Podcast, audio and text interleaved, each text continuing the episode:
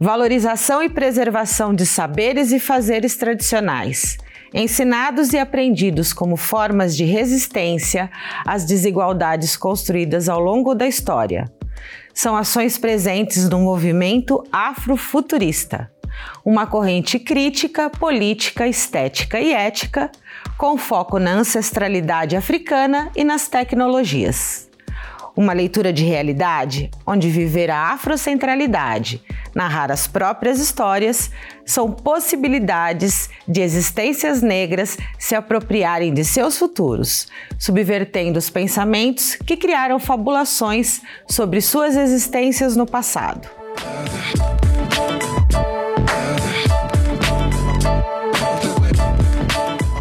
Olá, eu sou Patrícia Alves, pedagoga, mulher negra, ativista, e começa agora o Educando para a Diversidade. Um espaço de construção de diálogos sobre respeito pelos vários aspectos da diversidade e que conta com o apoio do convênio Unesp Santander. Hoje nós vamos tratar do afrofuturismo, uma corrente crítica, política, estética e ética com foco na ancestralidade africana e nas tecnologias. Para o diálogo de hoje, recebemos Alexandre de Oliveira. Ele é doutor em design, mestre em educação e docente no Instituto Federal de Educação, Ciência e Tecnologia de Sergipe. Também está com a gente a Luan Zaila, que é pedagoga, pesquisadora e escritora. Alexandre e Lu, muito obrigada pela presença de vocês aqui no nosso programa de hoje para a gente conversar sobre afrofuturismo. É, obrigada pela presença, é um prazer estar aqui com você. Olá, é um prazer também estar, estar com vocês aqui nessa, nessa conversa que eu tenho certeza que vai ser muito rica e muito interessante. Ah, e a gente espera sim, né? Porque a gente quer trazer um pouco aí nesse tempo que a gente tem né, aqui disponível trazer, despertar essa, é, esses saberes aí que vocês trazem para compartilhar, na verdade, esses saberes que vocês trazem, né? E Lu, eu gostaria que você é, comentasse então com a gente, porque eu falei no de, iniciando o programa, falei que a gente é, tem o afrofuturismo como uma corrente crítica, política, estética e ética. Né? Queria que você comentasse com a gente o que foi problematizado, né? o que deu origem para a gente construir esse conceito do movimento? Como é que é esse processo? Como é que foi esse processo? Bem, o afrofuturismo inicialmente ele é um movimento estadunidense, mas ele tem no cerne dele, na sua construção, o pensamento africano, que é a construção do termo, do conceito da afrocentricidade pelo Molefe Ketchasan. Tem os primórdios no próprio movimento do pan-africanismo, então, o afuturismo ele foi construído enquanto nomenclatura, é, efetivamente, é, por um comentário do Mark Dello, que é um pesquisador branco, e aí acabou que esse nome pegou. Mas antes, o afuturismo era chamado somente de ficção, é, uma ficção especulativa negra, era um movimento amplo sem um nome definido. Mas ele já tinha um histórico lá em 1960 e até um pouco antes disso, é, na questão do construção do pensamento negro. Então, eu, enquanto escritora, eu posso dar um exemplo para vocês. É, a literatura da ficção especulativa negra nos Estados Unidos ela tem uma tradição de 100 anos, até mais, 1950 anos. Uma das primeiras é, histórias falava, antes mesmo do fim da escravidão nos Estados Unidos, sobre uma revolta nos Estados Unidos do Sul e a, funda e a fundação de uma África Cuba. Então, o movimento futurista ele é um movimento é, que fala com as artes, com o cinema, com a literatura, com todas as possibilidades de construção do pensamento negro, porque é uma necessidade que é do interesse de toda a África e diáspora. Então, a nossa construção em cima do afuturismo é trazendo os pensadores negros que já estão falando com, com, com a, vamos dizer, contemporaneidade, e a partir do momento que eles fazem isso, eles nos dão subsídio para a construção de novos passos, porque os nossos passos vieram de longe, e na construção desses novos passos que vieram de longe, a gente faz o presente para construir um futuro. E Alexandre, a gente quando né, é, faz esse, essa reflexão, a gente logo pensa assim, bom, é uma desnaturalização, né, uma um tensionamento, porque aí ele vai desnaturalizar a ausência de outras perspectivas, então, de mundo, né? Então ele vai se contrapor a uma série de questões que o eurocentrismo traz, né? É isso. É, de certo modo, sim. É, eu acho que, antes de tudo, é, é, importante a gente lembrar que nós vivemos numa sociedade, né, talvez num mundo atravessado pelo racismo. E aí, essa, essa sociedade atravessada pelo racismo, ela impossibilita, ela impossibilita outras possibilidades de, de, de visualização de mundos possíveis. Né? Essas outras formas, ela impossibilita formas de ser, formas de pensar, formas de, de fazer, e mais do que isso, fórmulas de imaginar e fórmulas de fabular que não estejam alinhadas com essa narrativa, com essa narrativa ocidental. Então, daí a necessidade desse movimento interseccional, desse movimento que se coloca como um pensamento, um, um, pensamento diferente que traz para o debate, que traz para a produção estética outras visualidades, outras formas de ouvir, outras formas de imaginar e de fabular tão importantes para a constituição do humano, não é mesmo? Sim, é, e a gente pensar né, né, esses questionamentos, esses tensionamentos, essas possibilidades de outras perspectivas, né? É, e trazer conceitos, trazer outras, é, o que é importante, né, em, outros, em, outras, em outras visões de mundo, né. Quero trazer aqui um, um, um exemplo para a gente ver essa questão de outros conceitos e outras visões. E em 2018, o filme Pantera Negra fez com que o conceito de afrofuturismo ganhasse ainda mais força. Lu, o filme né, populariza, o, o traz né, para as discussões a questão do afrofuturismo, mas ele traz a questão dos aspe alguns aspectos, não é isso? Queria falar com você sobre a importância de um, de um aspecto, acho que né, marcante também no filme, acho importante, é, o conceito de ancestralidade que ele traz. Né? E como é que isso, esse valor civilizatório, né, é importante para o para a decolonização do pensamento, né? Construção de, de um, dessa, desse processo que, que a gente precisa, é tão necessário para viver. Bem, é, a primeira coisa que eu acho que eu vou falar em relação ao filme é que ele não é 100% futurista, porque ele, a criação do Pantera Negra não foi é feita por uma pessoa negra. Esse é um ponto, por exemplo, que a gente traz no futurismo. Mas, ao mesmo tempo, o filme ele é muito importante em relação ao futurismo, porque ele é uma, é uma visão trazida pelo Tyler Coates, que é um autor negro absolutamente incrível, e pela equipe do Ryan Coogler. Então, quando a gente pensa nesses aspectos e pensa nos próprios aspectos que fazem parte do filme, se a gente for fazer uma análise, por exemplo, tem uma cena que o Pantera Negra está chegando em Wakanda e aí tem a, a gente tem a visão dos prédios ao pôr do sol.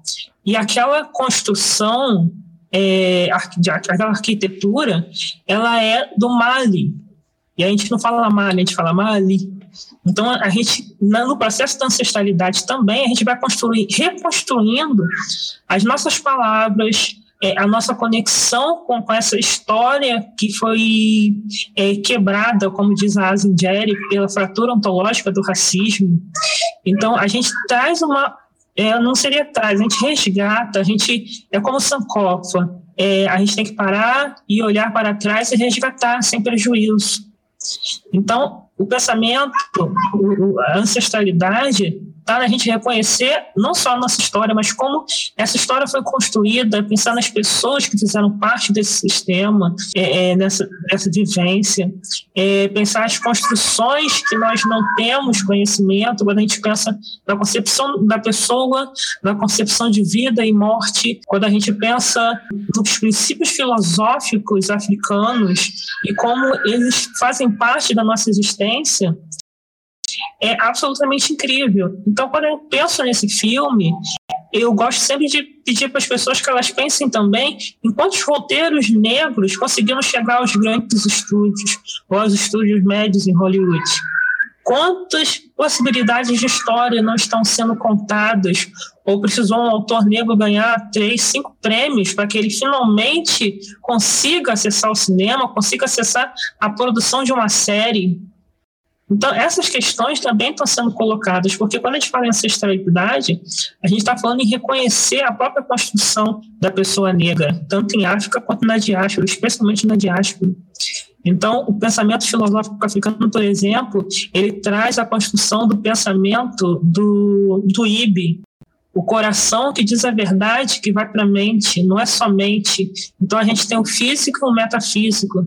A gente tem na própria compreensão da investigação o que é concreto enquanto fato e a nossa percepção, ela não é jogada fora como geralmente acontece no ocidental, a gente tem que se retirar desse lugar de não pode se entender e se entender, que é onde fica também a questão do, da desqualificação da nossa construção, a tentativa de desmerecer a nossa produção literária, nossa produção científica, de vários outros campos que a gente está pensando, que a gente está produzindo. Então, a ancestralidade é a gente compreender esse novo lugar, é, é literalmente renascer como um, como um como eu posso dizer, como uma como uma construção mitológica, não falando na Fênix, mas fala, é, é, é, porque ela não é efetivamente um, um, uma criação nossa, mas existe. A gente tem um pássaro próprio, a gente tem o próprio pensamento de uma arte, e que é essa questão da verdade, e essas, essa mesma palavra mate, verdade, que fala do nosso ser, da nossa é, construção enquanto pessoa, ali, da verdade, do que nós somos e como nós conseguimos passo a passo caminhar. Então, a ancestralidade está nesse lugar, eu trago isso muito para a minha literatura, é, eu vejo isso na produção de outros colegas, e é exatamente isso, a gente reconhecer de onde nós viemos, é, construir um, um novo lugar, uma nova epistemologia para os nossos olhares, construir novos métodos de investigação e conseguir construir um futuro onde pessoas negras estejam presentes, não apenas como aquela que está na frente da tela, mas aquela que está atrás da tela, aquela que está construindo um pensamento e fazendo com que outros negros pensem e se sintam protagonistas do seu futuro. Ancestralidade é tudo isso e é muito mais. Junto de outros valores, né, que tão, tão importantes, né, e que nós trazemos, assim, nas nossas raízes, inclusive, né, é, da nossa história de Constituição brasileira, né, Alexandre, nós temos os, os, outros valores e que também são aspectos que a gente traz no afrofuturismo e apontados também, né, né nessa obra, como a memória, a questão da, da valorização da comunidade, a, né, a transmissão dos saberes e fazer né? A gente vê tudo, tudo isso, né, preservado e ensinado e como forma de resistência, né? Que, que são, são isso, é, isso é sempre muito importante. E como é bom, né? Como é poderoso a gente ouvir e narrar as nossas histórias, né? E existe sempre um processo, e a gente está sempre lutando contra um processo de, é, de, de apagamento, uma sistematização de apagamento dessa nossa história, né, Alexandre? É, porque é, esse processo, esse processo de apagamento, ele é muito peculiar, né? É, principalmente numa sociedade é, orientada por uma modernidade técnica e científica e que vive do, que vive do presente, uma sociedade presentificada, que anula o passado quando lhe é conveniente né, e que antecipa o futuro. Então, é um presente contínuo, é um contínuo infinito. E esse contínuo infinito impede qualquer possibilidade de pensar no passado como um lugar credível, como, como um lugar de credibilidade, e impede pensar em projetos futuros. E isso para a população negra, isso para nós, pessoas pretas, num país como o Brasil, é um complicador muito grande. E eu penso que o Pantera Negra nos traz, é, nos convida a pensar sobre isso. Né? O próprio personagem central, quando retorna e conversa com os seus ancestrais e depois retorna e tem toda uma virada de posicionamento em relação a si e ao seu povo e se assume na contemporaneidade, no seu presente, como uma liderança, isso é muito importante é, olhar para isso sob a nossa perspectiva hoje. Nós precisamos de um passado. Nós precisamos reconhecer onde está o nosso passado, porque o nosso passado foi apagado. E precisamos desse passado para pensar o presente as ações do presente e pensar o futuro na perspectiva do nosso futuro e do, do futuro dos que virão. Isso é muito importante, né? Eu acho que o Pantera Negra nos, nos inquieta e nos traz essas possibilidades para pensar e para refletir nessa, nessa perspectiva.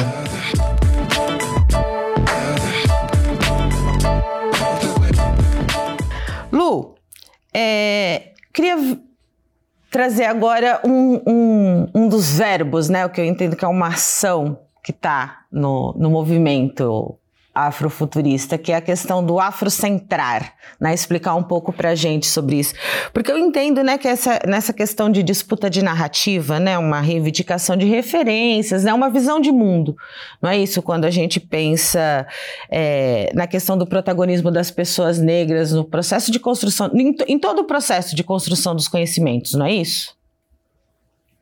É, sim, é, a própria questão da disputa de narrativa, das nossas novas palavras é, dentro da contemporaneidade, tem a ver com essa questão. O afrocentrar, ele vem do conceito da afrocentricidade, do Moleste Assante, que é exatamente a gente recuperar a nossa perspectiva enquanto pessoa, é africano. E aí, quando ele fala, quando falamos no termo africano, é, isso antecede até o Molef, que é está falando das organizações dos povos africanos, quando eles compreendem as pessoas negras na diáspora como descendentes de africanos também.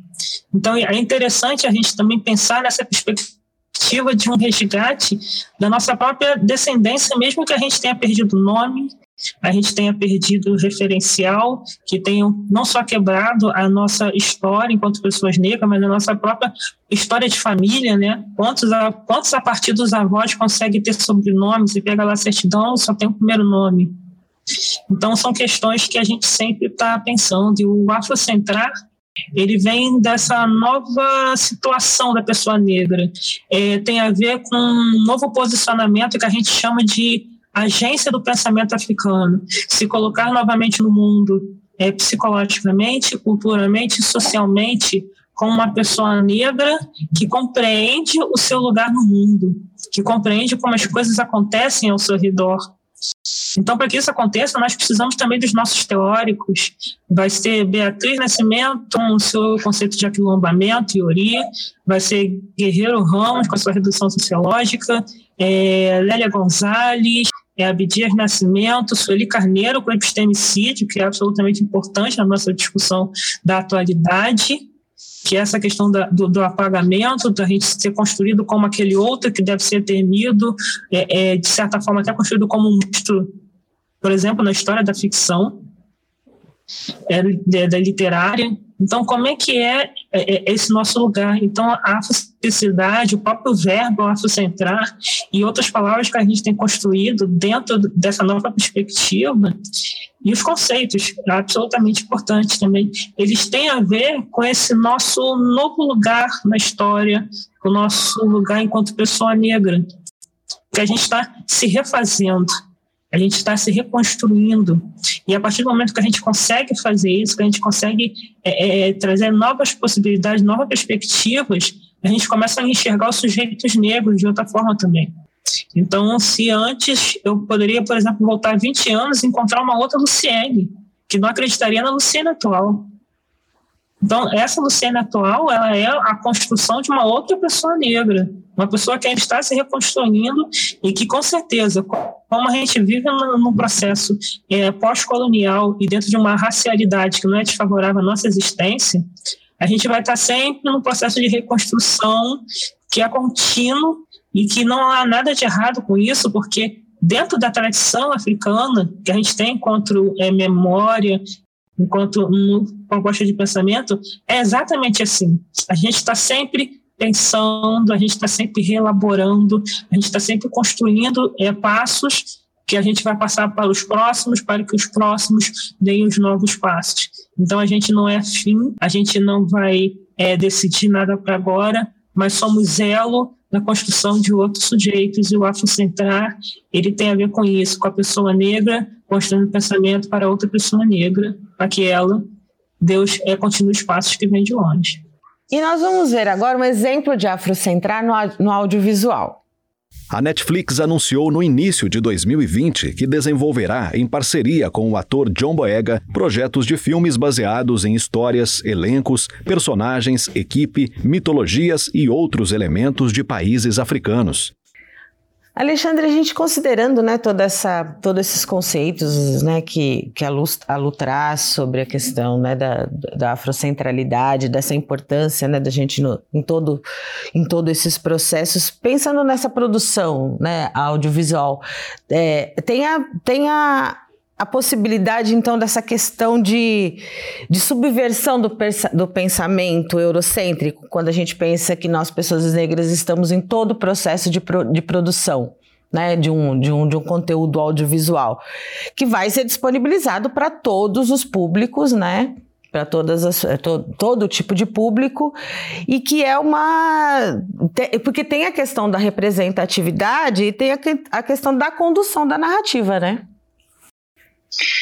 É, isso é uma questão muito interessante e importante, porque né, numa sociedade capitalista, é, existe, uma, existe uma dimensão do lucro e existe todo um modus operandi, um modo de construção de narrativa que é palatável, que as pessoas já estão acostumadas.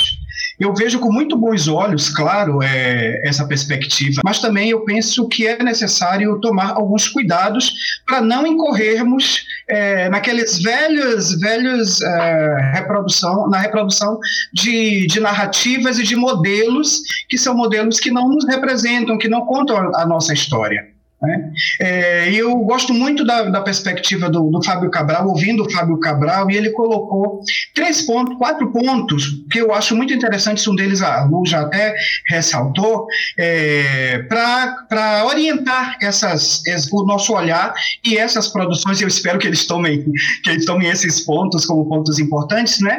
O primeiro que é o, o protagonismo, claro, de personagens negros e negras. Né?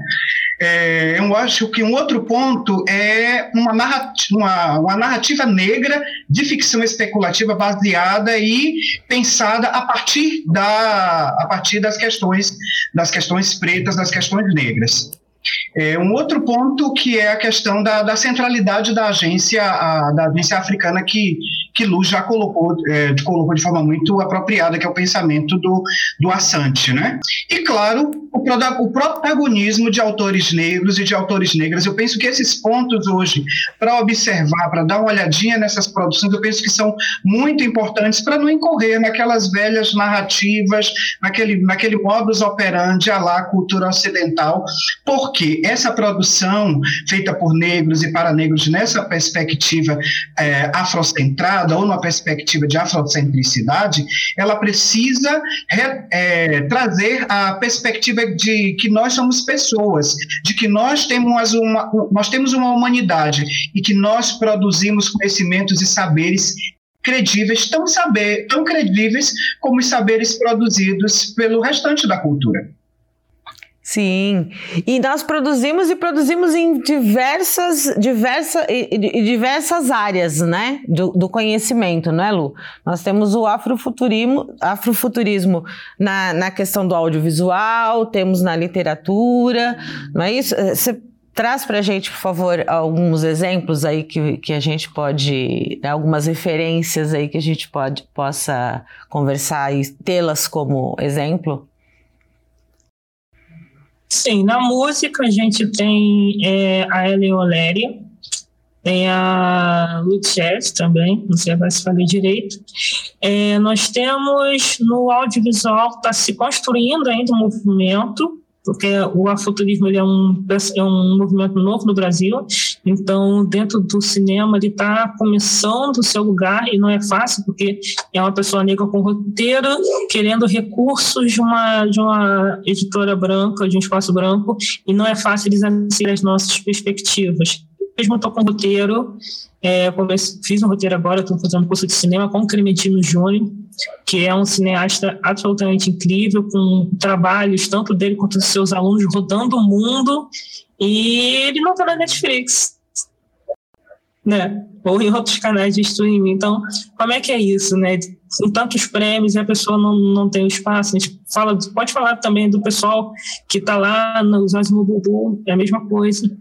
Então, é, agências dentro da futurismo, já foi citado o Fábio Cabral, tem o Adson Souza, é, dentro do campo da imagem, eu posso citar um pouco, aliás, um pouco não, a, a ilustradora do meu livro, que é a, é a Salamandra, que é a Amanda.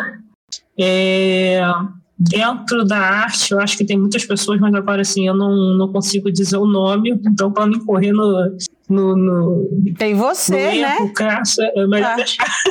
Tem é, você é, na literatura. Não é? Sim, eu sou escritora futurista. E por enquanto eu sou a única mulher com, quatro, com três publicações, quatro livros, e fazendo é, atividades e já escreveu pesquisa, é, é até mesmo para os Estados Unidos, Alemanha, que vai ser publicado ano que vem. Então, é, pensar o afuturismo e fazer, trazer essas narrativas. Aliás, eu não posso deixar de citar também a coletânea Afuturismo, da editora Que Tempo, que é muito importante, está citando. É, a Livraria Africanidades com a, Ke, com a Kelly.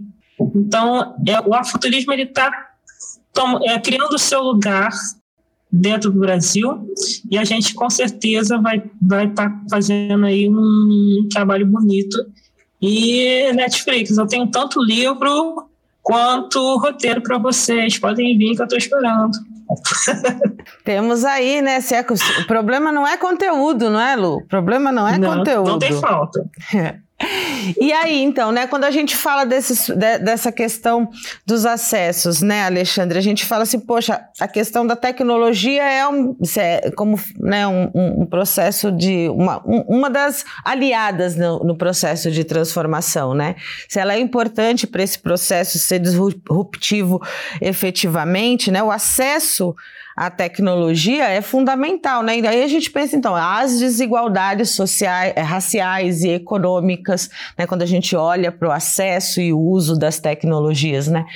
Não dá para não pensar nessa relação, né, com o afrofuturismo. É verdade. Eu tenho dito que conversando muito com os alunos, né? É, eu tenho dito que não é possível nós pensarmos nenhum fenômeno contemporâneo sem a discussão sobre as tecnologias, sem o atravessamento, sem ter as tecnologias como um tema transversal, como uma linha transversal, uma linha divisória interessante e transversal, para o bem e para o mal, para todos os benefícios que ela traz e para todas as, as dificuldades também que ela impõe, as novas dificuldades e os novos desafios. É, no entanto, é, eu penso que as, as, tecnologias têm uma importância muito grande, principalmente para, para a difusão de conhecimentos e para a difusão de conhecimento, uh, de conhecimentos e produção, produções invisibilizadas.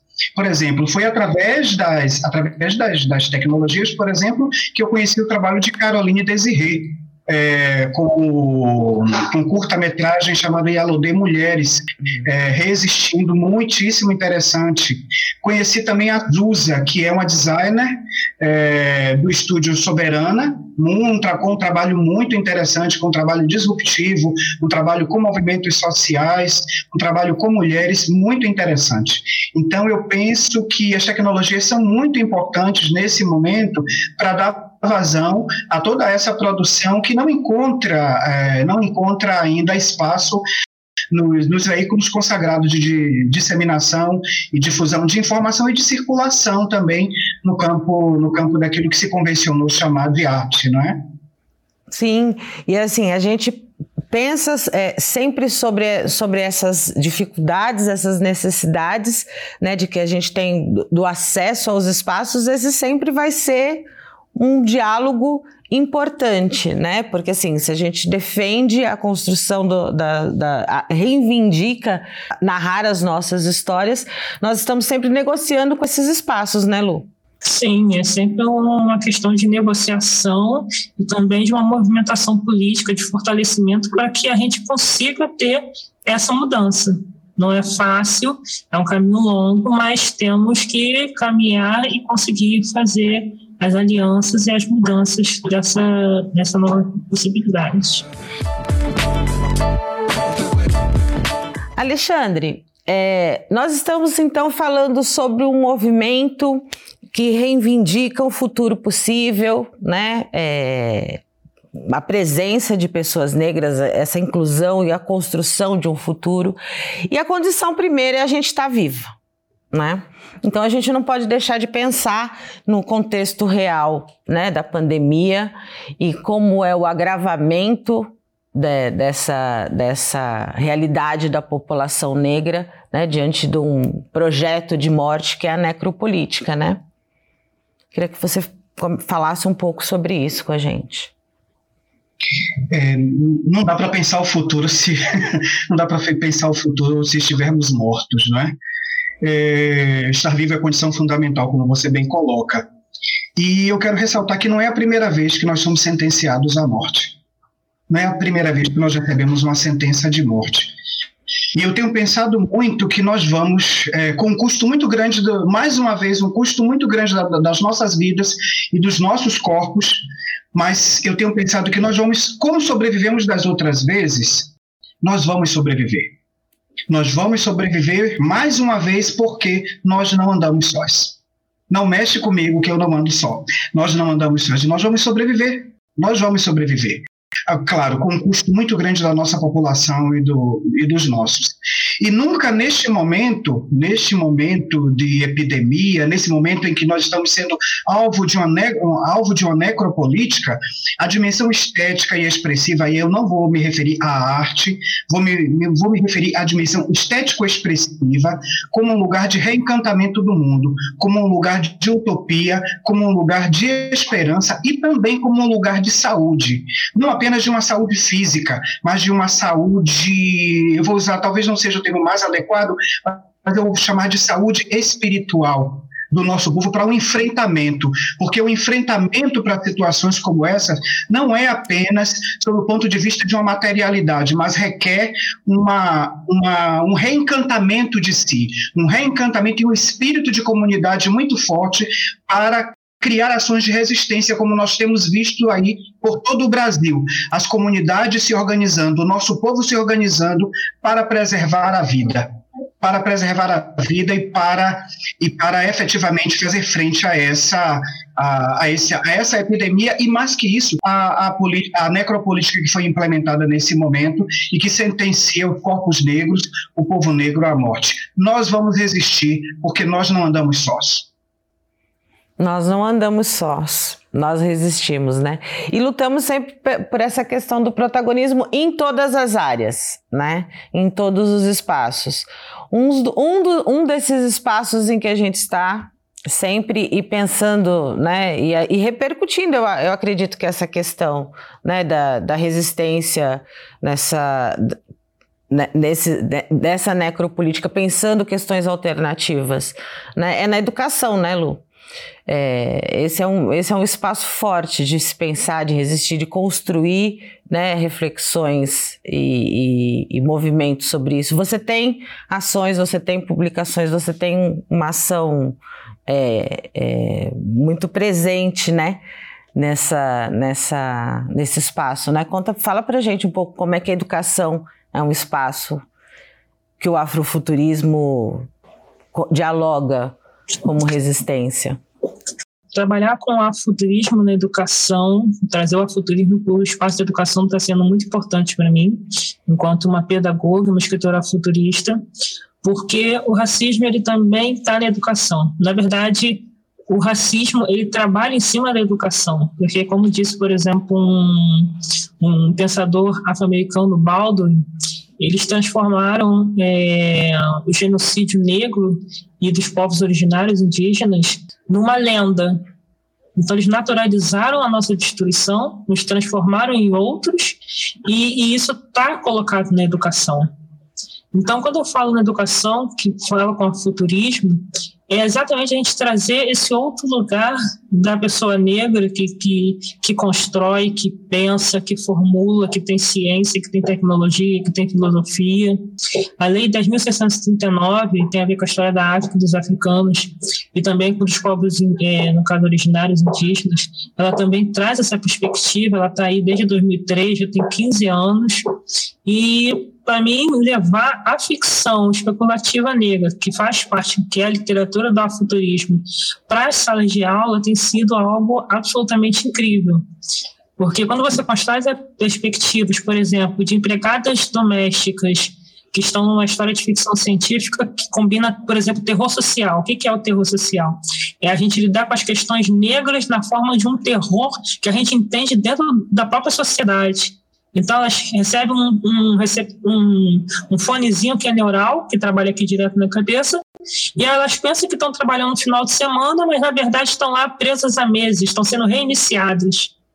Ou senão eu posso trazer uma história que combina o maracatu com fantasia, é, ou senão meu conto era futurista, onde eu tenho um menino que passeia pelo Museu do Afuturismo, que é presente, passado e futuro. Eu posso discutir a invasão alienígena a partir da própria construção do que é a concepção da pessoa negra. Eu posso trazer uma história de mistério onde, por exemplo, eu use o osso de Xango, que é um dos elementos de numeração é, encontrados na África de 25 mil anos, ou eu posso fazer uma história, por exemplo, de pessoas negras que saem tanto de Nova Iguaçu quanto do Capão Redondo, ou do Bom Jardim, no Ceará, e elas vão ter o poder de abrir portais que vão levar elas para Timbuktu, ou para Namoratunga, ou para Nabe da Praia, por exemplo. Nabe da Praia é um lugar que lidava com astronomia há 8 mil anos, antes da Era Comum. E onde é que isso está sendo estudado na astronomia? Então, eu pego todas essas possibilidades e trago a humanidade da pessoa negra para contar suas próprias histórias, porque eu acho que isso é o elemento mais importante em relação à construção da ficção especulativa negra, até mesmo no campo da história alternativa também. Não de, da gente dar fim ao racismo, mas da gente contar dentro da história do racismo que nós éramos humanos, que nós sempre fomos humanos. Então, trazer essa perspectiva para a literatura, mostrar que nós somos é, pessoas que rimos, choramos, somos a voz da mudança, para mim foi muito importante com a minha primeira obra, que é a Adologia Brasil 2408, com Sampofia, que é um livro de contos, com o Isegum, que é uma história de ficção especulativa que se passa entre comunidades, Morro do Tombamento e a Vila da Vinda. Então, é uma história de favela, de periferia, que tem mitologia, que tem ficção científica, e dentro da nossa realidade, ela poderia tranquilamente ser colocada agora em qualquer periferia desse Brasil. E aí, falando das experiências da educação também, eu quero muito citar é, uma amiga que, dentro dessa trajetória, para mim, que é muito importante, que pegou, o meu conto era futurista e fez absolutamente coisas incríveis, que é a professora doutoranda, Helena Rocha, do IFPA, de, do Pará. Ela está lá em Belém e ela tem uma tese sobre é, cartodiversidade. É um, é um tipo de pedagogia futurista. Ainda não temos o, conceito, o, o, campo da pedagogia futurista, assim como não temos ainda todo um campo de, te, é, de teorias, mas já temos estudos africano, que está começando no Brasil, já é um campo que tem nos Estados Unidos e alguns outros países. Então, ela traz esse pensamento da cartodiversidade, trabalhou com os alunos dela na formação de professores agora estão aplicando com seus alunos. Então, quando ela me trouxe, me mandou fotos que no caso desse ano a gente não, não pôde ir lá por, por conta da pandemia, os alunos em cima do ponto, eles fizeram revistinha, fizeram aplicativo, fizeram é, desenhos, construíram é, pensamentos e, e aí os depoimentos. Então, tudo isso mostra o quanto a gente consegue e pode fazer com o afuturismo, com a literatura de ficção especulativa, que é do afuturismo, com a própria arte, com o próprio cinema, dentro do espaço educativo. Então, é um campo que não vai falar só de história, ele vai falar com português, ele vai falar com a química, ele vai falar com a biologia, Outro dia eu estava é, numa oficina, só para fechar, é, e aí tinha um símbolo que era o adincraene, que são três círculos, um maior, um médio e um pequeno. E aí no meu conto, o que, que eu fiz com esse símbolo? Eu deitei ele no símbolo como um elemento que veio do espaço de um outro povo, e aí eu fiz a personagem girar ele, girar a primeira bola, ela vira uma massa, girar a segunda, ela fica numa velocidade média, e a terceira numa velocidade um pouco mais lenta. Então, aquilo era como se fosse o átomo, abrindo comunicação, um portal com o outro lado do, do universo, um outro universo. E lá, outros povos querendo se comunicar. Então a gente tem todo um arcabouço de construção de conhecimentos que dá para colocar na literatura, no cinema, nas artes. E, e, é muita história para contar e precisamos de mais pessoas contando história, mais pessoas negras cientes de si contando histórias. Cientes de si. Eu já fico imaginando aqui, se, se eu tivesse ouvido, né? A gente fica imaginando, nossa, como se a gente tivesse ouvido isso, né? O quanto, o quanto realmente isso é mobiliza, pode mobilizar, né? Tanta coisa dentro da gente, né? Da gente conhecer, da gente se conhecer, da gente saber né? Tantas possibilidades, a gente conhecer possibilidades, né? Que isso é o que nos é tirado, né? Isso é o que é tirado. A questão das possibilidades, né? Essa, é, eu acho isso uma coisa tão, tão importante, fundamental, da gente pensar nessa noção de futuro, né? Com possibilidades. E, Alexandre, se a gente pensa nessa noção de futuro, né? Dentro da, do afrofuturismo, eu posso dizer então que o afrofuturismo é uma possibilidade da gente se apropriar dos nossos futuros, subvertendo os pensamentos que criaram fabulações sobre as nossas existências? É, é um exercício de é um exercício de acreditar no futuro, não é? É um exercício de acreditar no futuro como um lugar para além do sofrimento é um exercício de acreditar no futuro como um lugar para além da escravidão, para além da fealdade, para além da dor. É instaurar a liberdade, a felicidade, o prazer, a beleza. E eu diria que é mais que isso, porque nós pensamos enquanto dançamos, nós pensamos enquanto rebolamos, nós, nós pensamos enquanto somos expressivos. É, na, na perspectiva afrofuturista, e aí é o meu entendimento que eu compartilho com vocês, eu penso que as coisas, os elementos estão interligados que há que gustação, olfato, tato, paladar, produção de conhecimento, saberes estão interligados e eles não estão fragmentados. Não, existe, não existem fragmentos aí. Então, é uma perspectiva que, que me é muito interessante porque ela requisita o quê? Ela requisita uma ideia de complexidade, de completude e, mais que isso, de, de do estar com o outro, de coletividade, de produção de pensamento coletivo, que não é só na perspectiva do coletivo daqueles que produzem, mas é de um coletivo daqueles que vão fazer a leitura daquilo que está sendo produzido. E só complementando implementando, é importante dizer que nós precisamos capilarizar disseminar a, a produção afrofuturista entre nós, porque muitos dos nossos jovens estão agora aí, por conta das políticas é, de inclusão de pessoas pretas, as pessoas pretas estão ingressando na, no ambiente das universidades, estão tendo mais acesso ao conhecimento, à educação. Mas eu tenho visto um movimento muito interessante, que é um movimento de adoecimento da população negra das universidades. É um adoecimento porque esta universidade faz a inclusão, mas essa instituição ela não está preparada em termos de corpos de conhecimento, em termos de postura, muitas vezes, dos profissionais e dos docentes. Então, esse tensionamento tem causado adoecimento. E aí, a, a dimensão estético-expressiva é, trazida pelo afrofuturismo, ela tende aí, a meu ver, no meu entendimento, em balancear e fazer o contraponto a essa realidade que os nossos jovens, que os nossos meninos e meninas estão uh, enfrentando no âmbito quando, quando ingressam nessas instituições.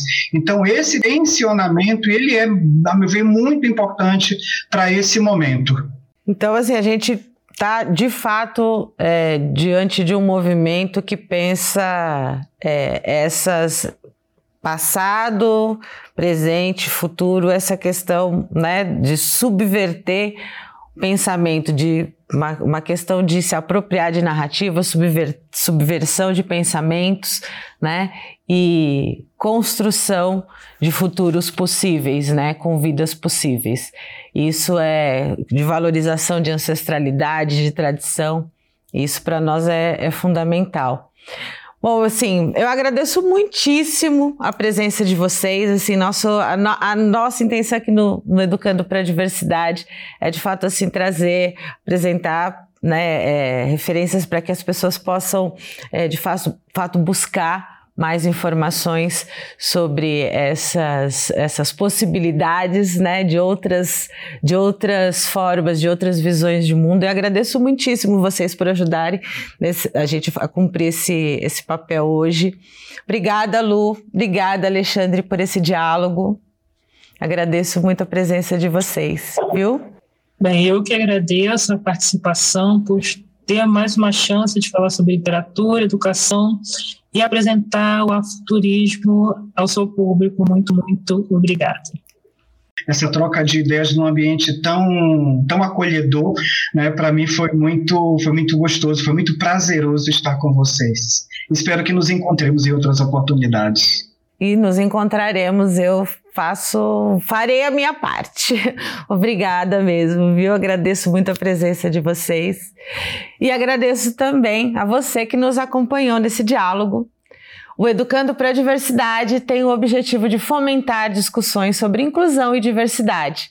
E é um programa que conta com o apoio do convênio Unesp Santander.